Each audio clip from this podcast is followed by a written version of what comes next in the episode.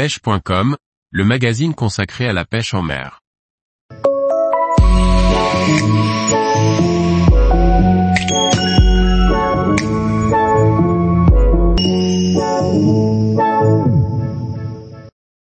Monter ses anneaux sur une canne casting, utilisez le montage spirale. Par Thierry Sandrier.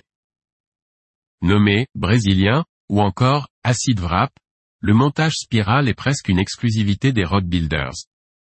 Les cannes du marché montées avec cette répartition d'anneaux sont extrêmement rares, alors que ce qui pousse tant de rod builders à franchir le pack est ce exactement quels sont les avantages et comment le réaliser. Le montage brésilien ou spirale s'effectue sur des cannes casting et réside dans le fait de monter ces anneaux en les faisant tourner autour du blanc. En effet, le premier anneau est sur le blanc, côté moulinet, puis les suivants sur le côté et enfin le tunnel est sous la courbe du blanc, donc côté opposé au moulinet, à l'intérieur de la courbe comme sur une canne spinning. Les cannes du marché montées ainsi sont excessivement rares car ce type de montage particulier est peu ancré dans les habitudes des pêcheurs et donc peu commercialisé. Le rod building est donc la solution pour pouvoir profiter de tous les avantages du montage spirale. Le premier avantage de ce montage est que le blanc est très stable lors du combat avec un poisson. En effet, avec les anneaux sur le dessus de la courbe comme il se fait habituellement sur une canne casting, celle-ci a tendance à vouloir tourner sur elle-même pendant le combat. Avec le montage spirale et son tunnel d'anneaux à l'intérieur de la courbe, votre canne gagne en stabilité lors des combats. Le second intérêt de ce montage est que sur des fortes pressions, la tresse étant à l'intérieur et non l'extérieur de la courbe, elle ne peut pas toucher le blanc, donc l'abîmer ou s'abîmer elle-même. Si vous avez sous la main une canne casting, traditionnelle, je vous conseille de faire le test et vous verrez que votre tresse vient au contact du blanc, ce qui n'est bon ni pour l'un ni pour l'autre. Pour répondre au problème précédent, sur les cannes casting traditionnelles le nombre d'anneaux est multiplié. Avec le montage brésilien, ce problème disparaissant, on peut réduire le nombre d'anneaux et par conséquent le poids. Les propriétés mécaniques du blanc sont alors conservées et optimisées. Pour placer ces anneaux sur le blanc, en règle générale, la rotation se fait sur trois anneaux.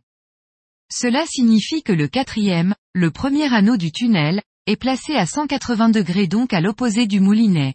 Sur les cannes fortes on va plutôt privilégier une rotation rapide, 0 degré moins 45 degrés à 135 degrés, et sur les cannes plus light on optera pour une rotation plus douce comme par exemple 20 degrés à 70 degrés moins 120 degrés puis 180 degrés. Tout cela reste des valeurs approximatives, car même si vous pouvez utiliser un disque rapporteur comme sur la photo, l'exactitude demeure compliquée et finalement inutile. L'essentiel est, avant tout, d'avoir une répartition homogène, ce qui se constate facilement à l'œil, et de mettre le blanc en pression avant de vernir et de voir si la tresse ne touche pas le blanc lors de la rotation. Le sens de rotation des anneaux n'a aucune incidence, mais de manière naturelle on les fait tourner vers la gauche quand on est droitier et inversement, ce qui permet d'avoir la rotation dans l'axe du regard.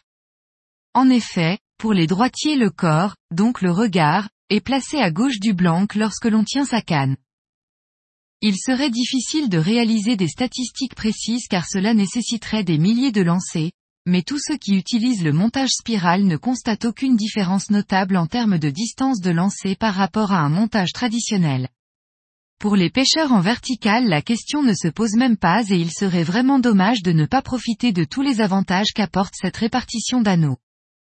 Sur le point de monter une canne casting je ne peux que vous recommander de vous laisser tenter par le montage brésilien, pour l'efficacité mécanique qu'il apporte à votre canne, mais aussi pour son look inimitable qui fera des jaloux chez vos amis pêcheurs. Tous les jours, retrouvez l'actualité sur le site pêche.com. Et n'oubliez pas de laisser 5 étoiles sur votre plateforme de podcast.